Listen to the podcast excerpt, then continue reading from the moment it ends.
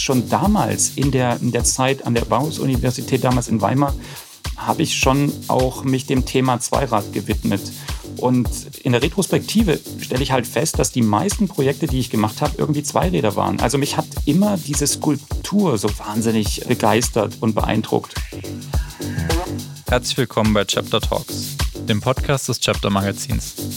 Wir sprechen mit führenden Persönlichkeiten aus Design, Innovation und Mobilität über zukunftsweisende Konzepte, Designphilosophien und ihre persönlichen Erfolgsgeschichten. Mein Name ist Timo Schmidt, ich bin Creative Director von Chapter und mein heutiger Gast ist Alexander Bukan, Head of Vehicle Design bei BMW Motorrad. Er studierte Transportation Design an der Hochschule Pforzheim und Product Design an der Bauhaus-Universität Weimar, bevor er im Jahr 1999 zunächst im Designteam von Daimler seine Karriere startete. 2003 erfolgte der Wechsel zu BMW in München. Seit 2015 leitet Alexander Bukan das Fahrzeugdesign von BMW Motorrad. Alexander, vielen, vielen Dank, dass es heute geklappt hat. Nachdem ich jetzt schon mit einigen deiner Kolleginnen und Kollegen aus dem Automobildesign gesprochen habe, geht es heute in erster Linie um, um Zweiräder. Und ja, ich fahre gleich mit der Tür ins Haus. Motorrad, da schießen einem natürlich sofort irgendwelche Bilder in den Kopf, die man aus der Werbung kennt, die man mit dem Materie-Motorrad in Verbindung bringt. Und meine erste Frage war da, wie, wie geht es bei dir zusammen mit deiner Arbeit? Wie gehst du mit diesen Bildern und diesen Klischees um und welche Rolle spielen die bei deiner Arbeit? Also Timo, zunächst mal herzlichen Dank ja für die Einladung. Ich freue mich natürlich auch wahnsinnig, ähm, heute bei euch zu sein in diesem Format. Sehr, sehr cool. Ähm, ja, gleich mal auf deine, deine erste Frage eingehend. Ähm, natürlich diese, diese Bilder, ähm, die hat, glaube ich, jeder in irgendeiner Weise im, im, im Kopf und hat die natürlich auch entsprechend verinnerlicht. Also diese Bilder von Freiheit, äh, dieses äh, Bad Boy-Tum, ein bisschen Anarchie, der, die große Freiheit. Das ist, das hängt uns natürlich allen irgendwo in den, in den Köpfen und das brauchen wir natürlich auch in unserer täglichen Arbeit, denn die Designer übersetzen das natürlich auch entsprechend ähm, in, in 3D-Designs, in 2D-Designs. Also wie soll ich sagen, das haben wir natürlich am Ende des Tages ähm, auf der Straße. Genau diese Bilder übersetzt in 3D, in 2D, in Grafiken. Bei unseren Fahrzeugen natürlich genauso wie im Wettbewerb. Es gibt natürlich jetzt auch Menschen, die, die sagen, sie, sie haben mit diesem Klischee nicht so viel zu tun. Ihr Lifestyle sieht anders aus, als vom Motorrad zu steigen und mit der Lederjacke ins Büro zu kommen. Ähm, wie geht BMW damit um, dass es da eine neue Zielgruppe gibt? Ungefähr jede Woche hat man das Gefühl, sieht man einen neuen Anbieter für Leihfahrzeuge mit interessanten äh, E-Fahrzeugen. Wie, wie ist da die Mentalität bei BMW? Ja, guter, guter Punkt. Also tatsächlich ist es so. Also wenn wir natürlich über diese Bilder sprechen in deiner ersten Frage, klar betrifft das natürlich äh, gerade diesen klassischen Motorradtyp. Und äh, wir haben natürlich für uns raus extrahiert, dass es darüber hinaus natürlich noch, noch ganz andere ähm, Aspekte gibt, beziehungsweise Bedürfnisse. Ähm, andere Menschen, die sich natürlich auch mit diesem Thema Zweirad auseinandersetzen, die diesen kleinen Footprint, die ähm, so ein Zweirad mit sich bringt, natürlich schätzen, die die Dynamik schätzen, die mit so einem Fahrzeug einhergeht, aber die sagen, mh, hm, da gibt es natürlich so ein paar Einstiegskriterien oder wie soll ich sagen, Hürden, ähm, die jetzt vielleicht nicht so in meinen, in meinen Kontext passen. Und ähm, das haben wir natürlich für uns auf jeden Fall soweit mal klar gemacht und für uns sozusagen entsprechend sortiert. Und ähm, deswegen haben wir natürlich jetzt auch so ein wunderbares Produkt wie unseren CE04 an den Start gerollt, der also wirklich mit diesen klassischen Klischees komplett bricht. Denn wenn man sich jetzt so einen normalen Scooter anschaut, dann ist es ja oft so, ähm, ist der ja natürlich entsprechend aufgebrezelt mit, ähm, mit, soll ich sagen, mit einer entsprechenden Sehgewohnheit, wie wir das vielleicht von irgendwelchen Supersportlern her kennen.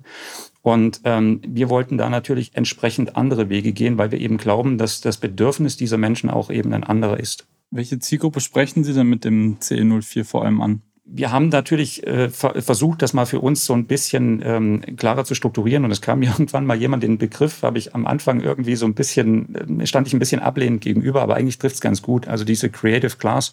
Das heißt also all diese Menschen, die in irgendeiner Weise ähm, unsere Welt voranbringen und ähm, sich tagtäglich also mit kreativen Dingen auseinandersetzen. Und da meine ich jetzt nicht explizit ähm, Künstler und, und Architekten, sondern das geht ja weit darüber hinaus. Das geht, ähm, was weiß ich, ins Management, das geht in den medizinischen Bereich. Das ist all die Leute, die sozusagen einfach versuchen, ähm, neue Wege zu gehen und ähm, neue Dinge zu, zu schaffen.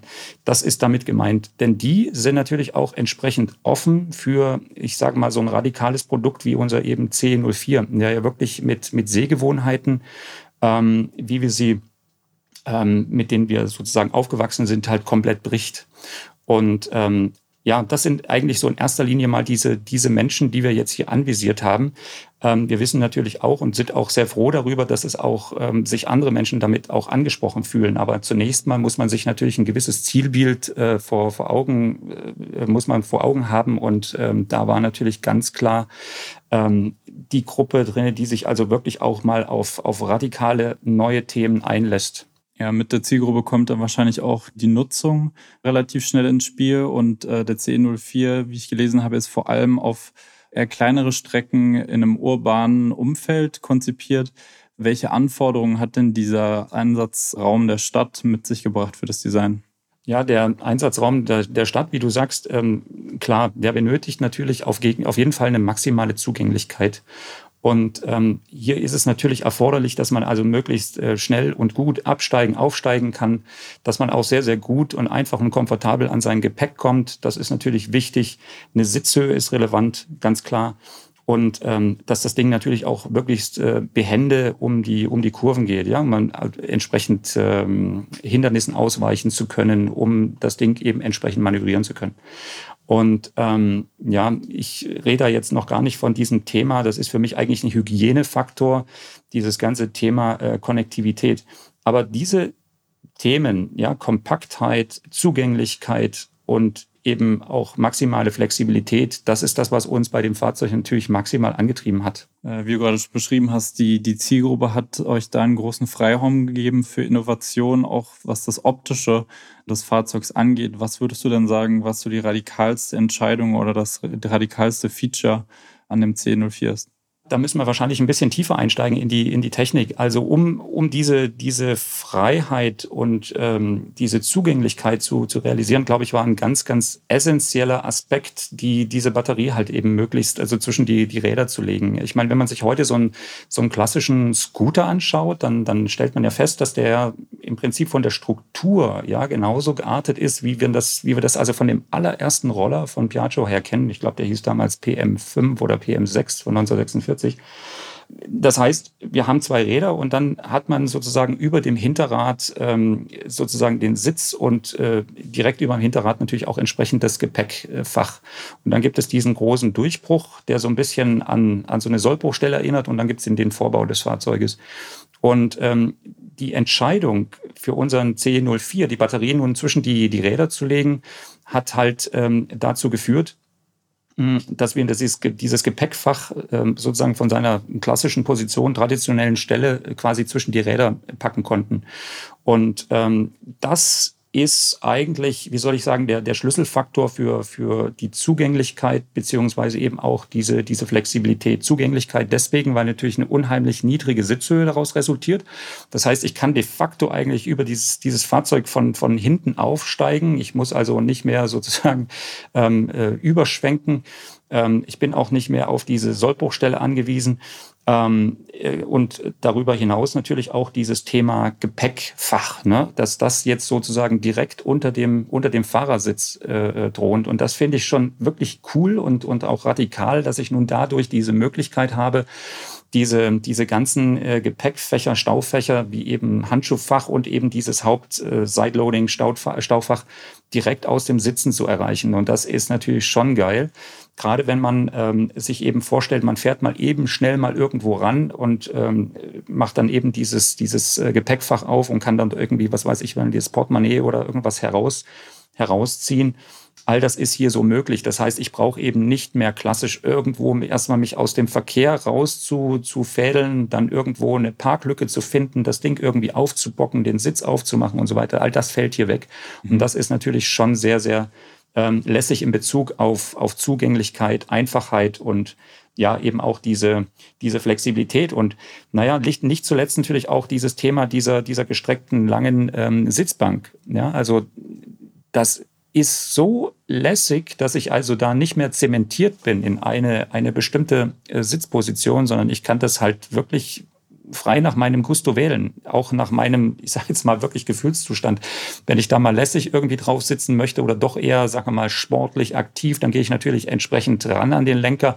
Ähm, und wenn ich doch eher so diese Feed-Forward ähm, eher lässig da draufklemmen möchte, klar, dann rutsche ich natürlich entsprechend weit nach hinten. All das lässt diese Sitzbank zu.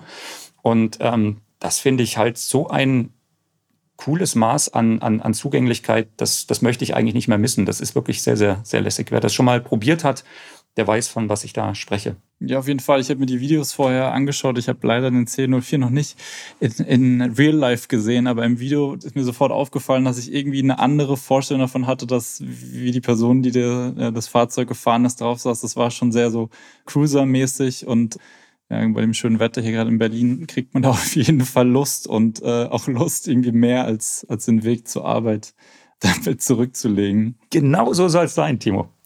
ja, ja, genau. Und am besten noch den Laptop irgendwo unterbringen. Exakt. Dann, äh, das ist eigentlich schon alles easy. Äh, in einem anderen Interview hast du mal das Design des C04 beschrieben als, als ähnliche einer Digitalkamera als einer normalen Scooter. Kannst du uns erklären, was damit auf sich hat? Weil der Vergleich liegt ja nicht unbedingt nahe. Ja, das liegt ein bisschen daran, dass wir, dass wir hier wirklich mit, mit diesen traditionellen Sehgewohnheiten gebrochen haben. Ich meine, ähm, jeder, der Zweiräder kennt, ist natürlich da entsprechend sozialisiert mit diesen, mit diesen stürzenden, aggressiven Linien. Und ähm, hier gingen wir halt mal komplett einen anderen Weg. Also Dynamik war uns sehr, sehr wichtig. Also dieses Fahrzeug strahlt eine Dynamik aus, aber eben nicht auf die Weise, mit der, mit der üblichen Rezeptur, wie man das eben sonst äh, macht, wie man das vielleicht auch vom, vom Wettbewerb her kennt. Ja, mit diesen, mit diesen stürzenden und, und aggressiven Linien. Hier haben wir eben wirklich bewusst gesagt, A, wir gehen auf Großflächigkeit, also nicht zerklüftet, sondern wirklich ruhige, große Flächen mit ähm, vielen vertikalen und horizontalen Linien in der, in der ich sage jetzt mal, Hauptdramaturgie. Ähm, und trotzdem ist es uns gelungen, damit eben entsprechende Dynamik darzustellen. Und das ist schon sehr, sehr geil. Und gerade dieses, ich sage jetzt mal, Boxy-hafte, was dieses äh, Fahrzeug ja hat, dynamisch trotzdem Boxy, ähm, das kann man natürlich auch ähm, sehr gut mit, mit einer, was weiß ich, ähm, Digitalkamera mit so einer kleinen Sony oder so etwas in, im Vergleich sehen, die ja auch sehr, sehr geometrisch ist. Ja?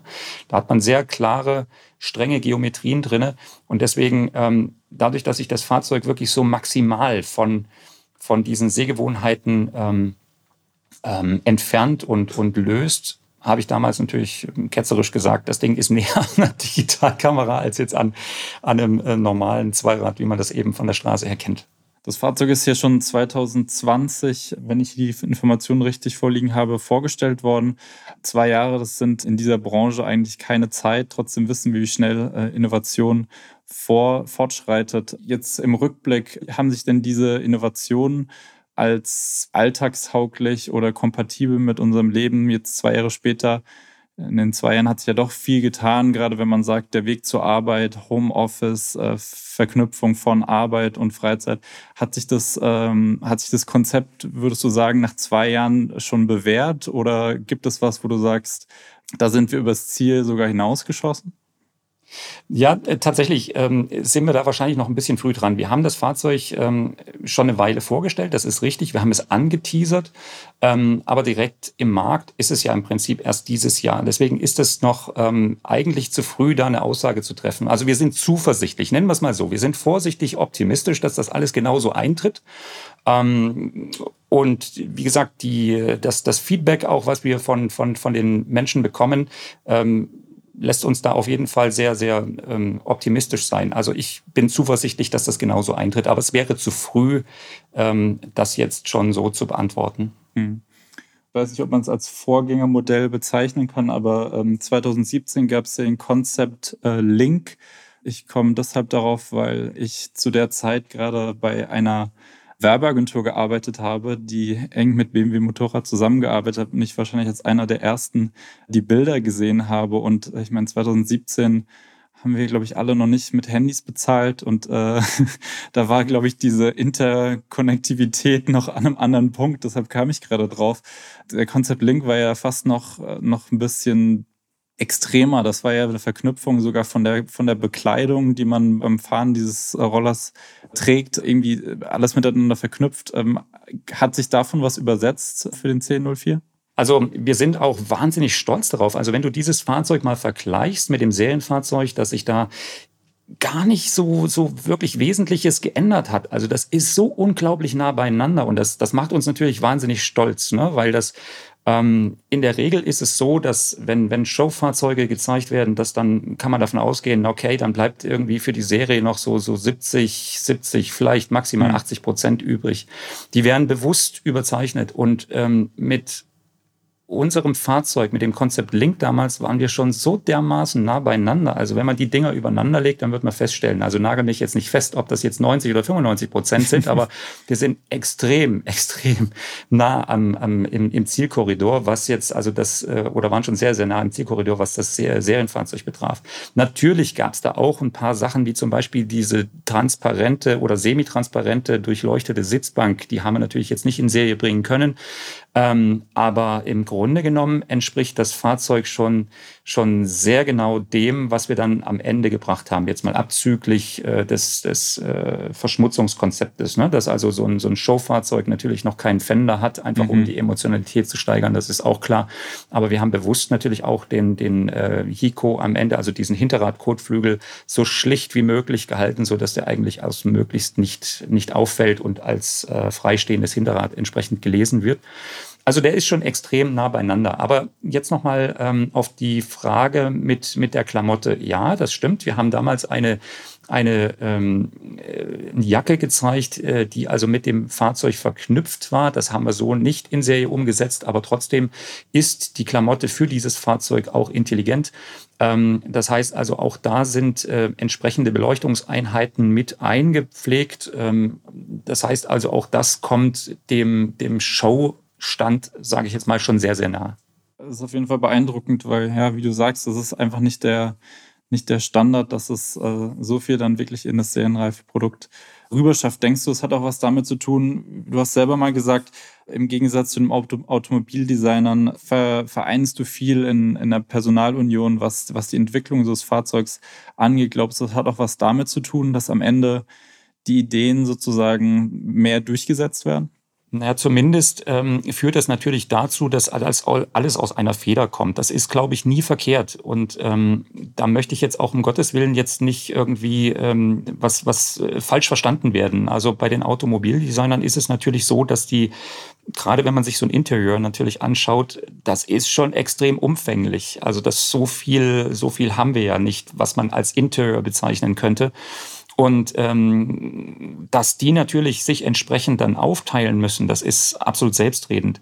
Aber ähm, dadurch, dass natürlich Motorrad eine deutlich kleinere Unit ist, dass das Produkt an sich auch ähm, deutlich kompakter ist, ähm, macht das natürlich absolut Sinn, dass das aus einer Hand kommt. Das hat einfach den Charme, dass das, Flugzeug, äh, dass das Fahrzeug dann am Ende wirklich von A bis Z komplett aus einer Hand durchdekliniert wird und dass es da keine Brüche gibt. Diese Brüche versucht man natürlich auch im Automobilbereich ähm, zu vermeiden durch Kommunikation und so weiter. Aber manchmal lässt sich das natürlich auch nicht so stringent durchsetzen. Aber wie gesagt, hier in dem Fall alles aus einer Hand, das hat schon seinen Charme, um ähm, so ein Fahrzeug wirklich komplett durch zu ähm, deklinieren, ja, so dass das halt wirklich alles aus einem Guss aussieht. Das finde ich schon sehr, sehr gut. Das passt eigentlich aus, aus unserer Sicht hervorragend. Das würde ich also nicht anders machen. Mhm wenn du so ein neues Design angehst, wie, wie ähm, findest du deine Inspiration oder zu welchen Werkzeugen greifst du da? Es kommt jetzt ein bisschen darauf an, ähm, woher sozusagen jetzt dieser Auftrag kommt. Ist das eine Initiative, die jetzt direkt aus dem Design kommt, oder ist das etwas, ähm, was jetzt, äh, was weiß ich, aus anderen Fachbereichen ähm, reingekippt wird? Ähm, dann gibt es natürlich meist ein Briefing dazu, wo äh, bestimmte Parameter äh, vordefiniert sind. Und äh, in diesem Korsett hat man sich dann natürlich am Ende zu bewegen. Und ähm, ich persönlich mag es natürlich wahnsinnig gern. Das lässt sich natürlich auch nicht immer so realisieren. Aber jetzt zum Beispiel im Falle eines äh, C04 äh, war das der Fall, dass das halt tatsächlich bei uns im Prinzip ähm, auf dem weißen Blatt Papier begann. Und ähm, somit hast du im Prinzip keine, wie soll ich sagen, ähm, äh, Rahmenbedingungen, in denen oder ein bestimmtes Korsett, in dem du dich bewegen musst, ähm, sondern hier kann man sich tatsächlich erstmal wirklich frei entfalten und ähm, diesem Entwurf auch wirklich freien Lauf lassen. Und das führt aus meiner Sicht natürlich dann am Ende auch zu den radikaleren Entwürfen. Nochmal, nicht falsch verstehen. Ähm, beide Vorgehensweisen haben absolut ähm, ihre, ihre Berechtigung. Es ist einfach nur die Frage, ähm, was will man am Ende mit dem, mit dem Entwurf erreichen? Und mhm. ähm, wie gesagt, ähm, wir fangen jetzt halt bei der, oder haben bei dem C04 wirklich auf einem, auf einem weißen Blatt begonnen. Und die Inspiration ähm, dabei, die ist ganz vielfältig. Also wir versuchen natürlich, ähm, da ganz interdisziplinär einfach an dieses Thema auch ranzugehen. Und ähm, wir holen uns natürlich Inspirationen, was weiß ich jetzt zum Beispiel aus dem ähm, indem wir Galerien besuchen, Street Art Festivals, genauso wie Messen. Und da natürlich auch höchst unterschiedlich. Also das kann so, so äh, schräg, wie das jetzt vielleicht klingen mag, das kann eine Spielzeugmesse sein. Selbst da kann man wirklich coole, interessante Aspekte ähm, für seinen Job entsprechend dann abstrahieren. Bis hin, jetzt mal das ganz andere Extrem, und ich hoffe, das versteht keiner falsch, selbst eine Waffenmesse kann da durchaus interessant und inspirierend sein, ja, weil also auch da natürlich ähm, Gestaltung ähm, äh, an den Start gerollt wird, die sich natürlich auch ganz interessant dann wiederum kombinieren lässt. Denn es kommt aus meiner Sicht immer auf die, auf die Kombination an, um eine gewisse Ästhetik ähm, oder einen, einen ästhetischen Effekt zu generieren. Also jetzt einfach so zu sagen, ähm, man macht jetzt alles komplett in einem Strich durch. Ich glaube, das würde am Ende eine sehr, sehr langweilige, ein sehr, sehr langweilig, zwar sehr, sehr ähm, stringentes, aber sehr langweiliges Design nach sich ziehen. Ich glaube, es kommt am Ende auf die, auf die entsprechende Würzung an, auf die bestimmten Bestandteile, Zutaten, die ich da sozusagen reinpacke. Bei einem C02 zum Beispiel ist es ganz klar, dass dieses Fahrzeug ähm, Anleihen, also von einem Scooter hat und genauso von einem Motorrad. Du kannst wirklich sagen, es ist im Prinzip im vorderen Drittel erkennt man ganz klar den, den, den Scooter mit seinen klaren, glatten Flächen. Und im hinteren Teil, wo dann diese Technik ähm, ähm, inszeniert wird, ist eher so das Motorrad hineingeschoben. Also, ähm, und dann kommen natürlich da auch ähm, noch ganz, ganz andere Ästhetiken noch mit ins Spiel. Wir hatten es vorhin auch schon ein bisschen so Kameraindustrie und so weiter und so fort. All diese, diese, diese ganzen ähm, Momente sind da am Ende, ähm, ja, ich sage jetzt mal, extrahiert, ne, zusammengefasst.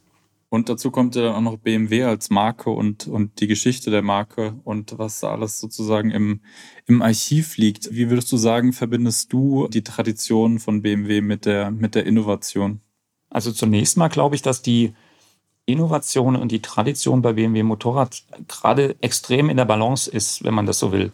Wir haben in den, in den vergangenen Jahren also tatsächlich auch einen Aspekt an den Start gerollt, der, der, ich sage jetzt mal, in der Vergangenheit noch nicht so wirklich ähm, betrachtet wurde, nämlich tatsächlich der Rückblick und sich seine eigenen Traditionen und seine eigenen Werte irgendwo so ein bisschen zu besinnen. Und das begann letztlich dann 2000, ich meine 2014 war es mit unserer 90. Ich habe es jetzt nicht so mit Zahlen, aber ich meine, es war 2014. Und ähm, das ging natürlich dann am Ende weiter mit, äh, mit unserer äh, R18 das war dann 2020. Und da sind ja wirklich klare Reminiszenzen, wenn man so will, an ähm, vergangene Fahrzeuge, wie zum Beispiel so eine R32, wobei ähm, im Falle der R18 würde ich jetzt eher wahrscheinlich die R5 ähm, zitieren von 36, mhm. ähm, die, wo, wo also wirklich äh, gezeigt wird, A, man hat ein Auge auf seine, auf seine eigene ähm, Geschichte und ähm, nutzt die natürlich auch. Und ich glaube, da würden wahrscheinlich andere, andere Hersteller dafür töten, für so eine, für so eine Historie, mhm. für, so ein, für so ein unglaubliches Fundament. Mhm. Und ähm, trotzdem gelingt es uns ja ähm, in friedlicher Koexistenz, wenn man so will, ja, so ein, das andere Bookend wie eben so ein CE004 eben an den Start zu rollen. Und dazwischen gibt es eben weiterhin die ganzen klassischen anderen Motorräder, ne, die also so ähm, im Prinzip getriggert sind, wie wir es eben am Anfang des Gespräches schon gesagt hatten. Ne? Also die diese dynamischen Linien haben, diese stürzenden Linien. Und ähm, all das ist eben bei BMW möglich. Also komplett Historie bis hin Innovation. Deswegen also in bester, in bester Balance aus meiner Sicht. Ja, kann ich mir vorstellen, dass es auf jeden Fall auch starke Vertreter von gewissen Äras gibt, die einfach, und, und bei, gerade bei BMW finde ich, ist es so sichtbar, dass es gewisse Elemente gibt im Design, die heute noch genauso auftauchen in einer gewissen Formensprache, wie man sie im Modell aus den 50er Jahren vielleicht gesehen hat. Und äh, auch gerade wenn man sich ein bisschen anschaut, die, die Trends, äh, dass gerade die, die 90er wieder so wahnsinnig im Kommen sind, äh, kann man sich auf jeden Fall vorstellen, dass es da einfach auch viel zu sagen in der, in der Schatzkiste gibt, was, was man auch sofort wieder aufleben lassen kann und, und was eigentlich genau, genau so Absolut. wieder funktioniert. Absolut. Ja. Und da ist auch ein gutes Beispiel, zum Beispiel auch dieses, ähm, unser 100-Jahre-Bike, was wir ja damals gemacht haben, das war auch 2016, weil das natürlich auf wirklich eine schöne Weise die, die Brücke spannt ähm, von, der, von der Vergangenheit in die Gegenwart, in die Zukunft. Und das ist halt, das finde ich halt wirklich phänomenal. Ne? Da sieht man natürlich diese, ich sage jetzt mal, diese typischen Elemente, wie wir sie vielleicht eben von so einer, von so einer R5 her kennen. Ähm, das heißt, wir haben nach wie vor diese, diese, diese zwei Kreise als, als Räder. Wir haben dieses Dreieck, was sich dann sozusagen vom Vorderrad hoch zum, zum Lenkkopf bis hinten zur, zur Radnabe zieht. Das hat ja dieses Fahrzeug zitiert, aber eben auf eine sehr, sehr moderne Art und Weise. Und trotzdem kommt das Thema Innovation nicht zu kurz. Ja, weil wir eben von diesem, von diesem Flexrahmen damals sprachen. Wir haben genauso auch ähm, dieses, dieses Thema des Self-Balancings ähm, ähm, gezeigt, dass es eben möglich ist, ähm, auch da entsprechend noch einen höheren Sicherheitsaspekt in dieses Thema Zweirad mit reinzubringen. Also das spielt, das spielt eine unheimliche Rolle und das ist auch das Schöne bei BMW, ähm, dass das so ohne weiteres möglich ist. Oder ich komme ja schon gar nicht mehr raus hier. Ich, ich, ich quatsch mich jetzt hier schon langsam in Rage.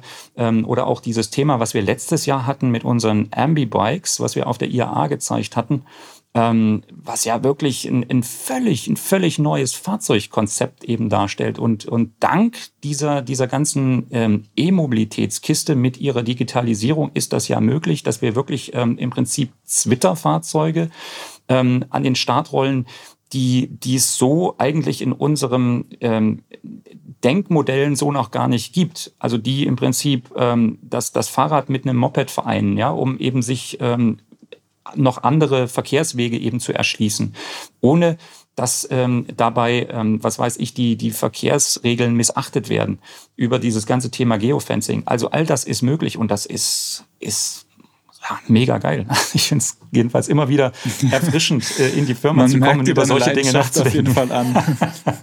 Danke. Äh, wie sieht es bei dir persönlich aus? Was, was fährst du äh, in deinem alltäglichen Leben? Was fährst du am Wochenende und, und wohin fährst du? Ich meine, das Schöne ist ja, dass wir uns, äh, dass wir tatsächlich auf ein unheimliches Portfolio zurückgreifen können. Das heißt, es ist, es tut gar nicht Not aus meiner Sicht unbedingt, wie viele meiner Kollegen, sich die Garage vorzustellen mit den verschiedensten Modellen. Mhm. Aber trotzdem ähm, ist es so, habe ich ähm, natürlich auch, ein, bin ich ein Fan von, von einem sehr klassischen Fahrzeug. Das ist die 75-6 und die steht bei mir natürlich in der Garage und wird, die wird gehegt und gepflegt. Das ist ein alter Zwei-Ventilboxer. die noch so richtig dampft und pufft. Also das ist, das ist schon echt ein geiles Gefährt. Vor allem, weil es auch wieder komplett so, so, wie soll ich sagen, contradictional ist, also so widersprüchlich ist in seiner Ästhetik. Ja, weil ich dort, ähm, wenn ich von, von hinten das Fahrzeug mir anschaue, dass die Sitzbank dicker als der Tank. Also das äh, verjüngt sich nach vorn und dann kommen halt unten diese, diese zwei, ähm, zwei Zylinderköpfe, die da rausstehen. Das ist so eine krasse, aber starke Ästhetik. Also hochinteressant. Das sind übrigens dann auch wieder so Momente, ne, die man natürlich ähm, aufsaugt und versucht natürlich dann entsprechend wieder zu übersetzen, in die Moderne zu übersetzen. Mhm. Also ja, im Augenblick ähm, steht bei mir diese, diese 75-6. Ähm, ich bin allerdings gerade fast geneigt, mir den C04, also ich will jetzt keine Werbung dafür machen, ich mag dieses Fahrzeug, das, das passt bei mir wie die Faust aus Auge. Aber dieses Ding äh, mir in die Garage zu stellen, nur ist eben äh, bei mir Platz ein Thema. Also insofern müsste dann eben die alte Lady weichen, weichen das muss man dann sehen. Okay. Dann sehen wir, wer sich in Zukunft durchsetzt. genau. Ja, also ich kann auch nur selber sagen, als ich ähm, eben vor diesen paar Jahren bei dieser Werbeagentur gearbeitet habe, die eben mit BMW Motorrad eng zusammengearbeitet, standen auch auf dem Hof sehr schöne Fahrzeuge. Und damals, was ich sehr beeindruckend fand, hat BMW Motorrad eben auch gesagt, allen, die in diesem Projekt arbeiten, die einen Motorradführerschein haben, stehen diese äh, Fahrzeuge zur Verfügung, was ich äh, extrem toll fand. Ich habe leider keinen Motorradführerschein, aber da wurde mir jedenfalls klar, dass man die Materie wirklich nochmal anders versteht, wenn man da wirklich drauf sitzt und wenn man das wirklich, wirklich erlebt. So ist es. Und Timo, schreib dich nicht ab, da kann man was tun. Da gibt es, da gibt es Schulen, da kann man einen Führerschein machen. ich glaube, das ist mal so ein, so ein Urlaubsprojekt. Wenn ich mal ein paar Wochen Zeit habe, dann mache ich mal so einen genau. Kompakt, Kompaktkurs. Nee, auf jeden Fall. Es hat seine Faszination, äh, auch für mich persönlich. Und ich kann mir das gut vorstellen. Ich meine, heutzutage ist ja die, die Schwelle, so, so ein Zweirad auszuprobieren, nicht mehr so hoch mit den ganzen Sharing-Anbietern. Das ist natürlich was anderes. Das sind ja teilweise eher, eher Spielzeuge. Aber man kann zumindest so ein bisschen das Gefühl erschnuppern. Kurz nochmal zum, zum äh, Anfang äh, deiner Karriere zurück, dein, dein Wechsel in die Welt der Zweiräder. Ähm, was hat dich damals denn dazu bewegt? Wo war denn da die Faszination für dich? Ich glaube, ich habe damals nicht wirklich ähm, darüber nachgedacht. Das hat sich, das hat sich tatsächlich ergeben. Das ist ähm, so, ein, so ein unterbewusstes Ding, wenn man ganz ehrlich ist. Ich habe damals ähm, ja angefangen, über die Bauhaus-Universität zu studieren, Industriedesign und ähm, habe dann eigentlich erst relativ spät in das Fahrzeugdesign gewechselt. Also im, im vierten Semester bin ich dann nach äh, Pforzheim gegangen, wie die meisten mhm. damals. Das ist, das war die Hochschule eigentlich schlechthin. Es gab natürlich auch noch ein paar andere, aber das war natürlich ähm, unerreichbar, weil einfach mit exorbitanten Kosten verbunden. Ähm, also insofern, wie gesagt, bin ich dann damals nach Pforzheim gegangen. Aber schon damals in der, in der Zeit an der Bauhaus-Universität, damals in Weimar, habe ich schon auch mich dem Thema Zweirad gewidmet. Und in der Retrospektive stelle ich halt fest, dass die meisten Projekte, die ich gemacht habe, irgendwie Zweiräder waren. Also mich hat immer diese Skulptur so wahnsinnig begeistert und beeindruckt. Ähm, ich, ich war damals, äh, hatte ich, hatte ich noch keinen Führerschein gehabt. Ähm, deswegen, das ging wirklich bei mir über die Skulptur und nicht über das, das Fahrerlebnis. Also ich habe mich da ein bisschen anders dem, dem Thema genähert und vielleicht ist das auch der, der Grund, ähm, warum ich natürlich heute auch deutlich, wie soll ich sagen, ähm, radikaler mit diesem, mit diesem Thema Zweirad umgehen kann, als jemand, der jetzt wirklich sich über das Thema ähm, mit, mit äh, der, der Fahremotion äh, genähert hat. Also ich bin da schon durchaus geneigt, auch viele Dinge in Frage zu stellen und und ähm, das, das Produkt quasi anders aufzuzäumen. Nochmal, das hat sich ja dann am Ende bei so einem C04 zum Beispiel oder bei diesen, bei diesen ähm, Ambibike und so weiter, ähm, hat sich das ja am Ende, ähm, ist das ja zum Ausdruck gekommen. Mhm. Also finde ich extrem interessant, schon, schon über die Zeit des, des kurzen Gesprächs, das wir führen, äh, ist, ist mir das hängen geblieben mit dem, was du gesagt hast, von innen und außen.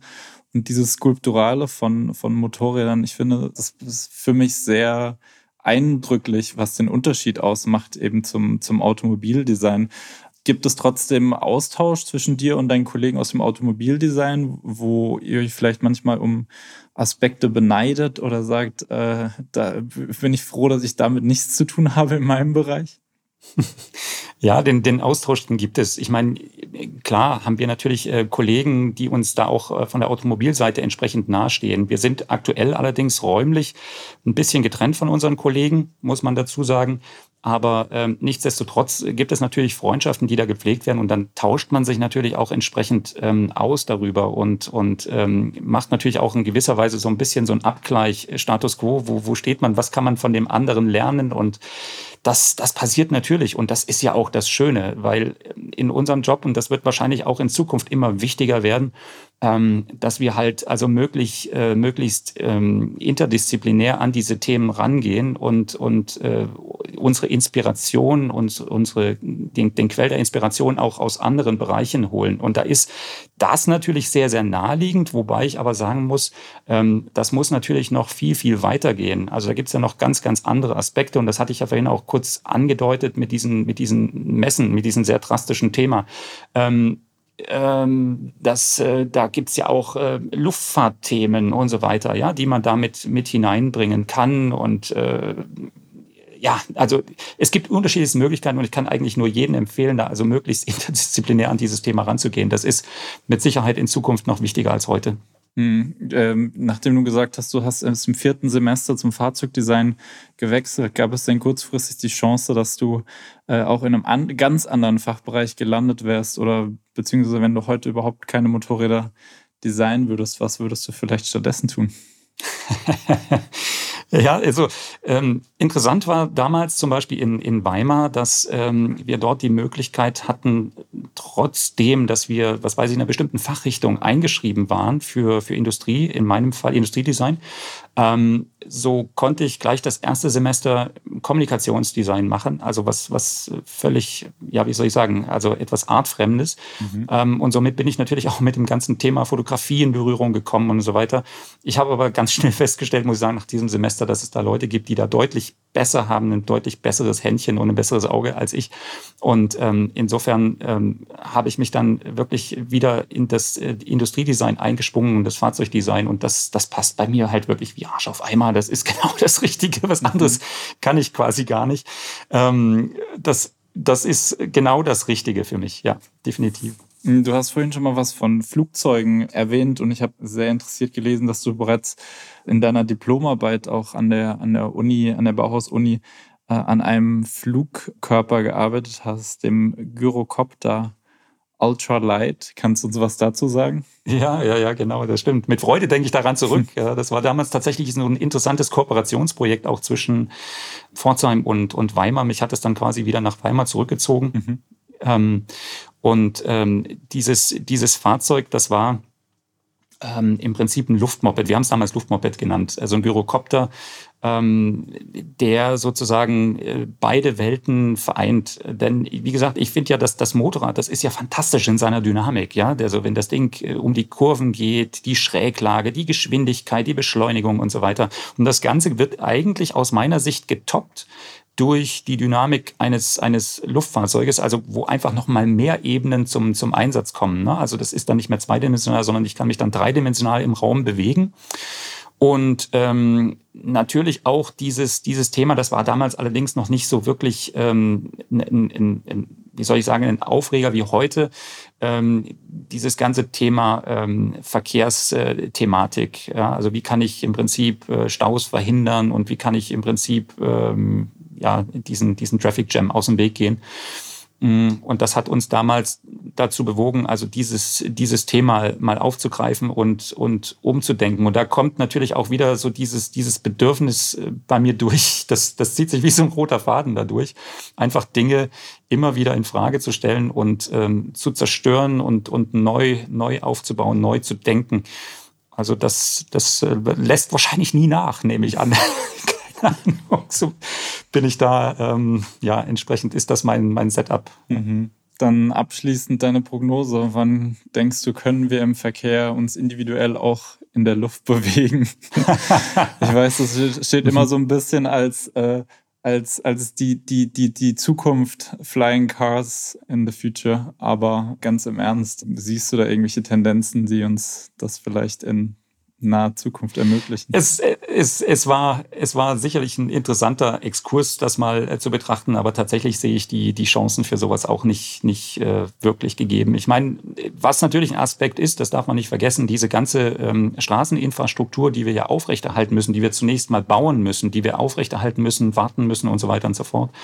All das ähm, könnte natürlich über so etwas ähm, wäre dann auszuschließen, aber ähm, das, das hat ja, das hat ja äh, Konsequenzen dann auch in Bezug auf das ganze Management, wie diese, diese Fahrzeuge dann äh, gesteuert werden und so weiter. Deswegen, also ich, äh, nee, da, da wage ich, da wage ich keine Prognose abzugehen. Ich, ich glaube da noch nicht so richtig dran, muss ich gestehen. Wenngleich das natürlich hochinteressant ist. Ne? Wir sind weiter geduldig.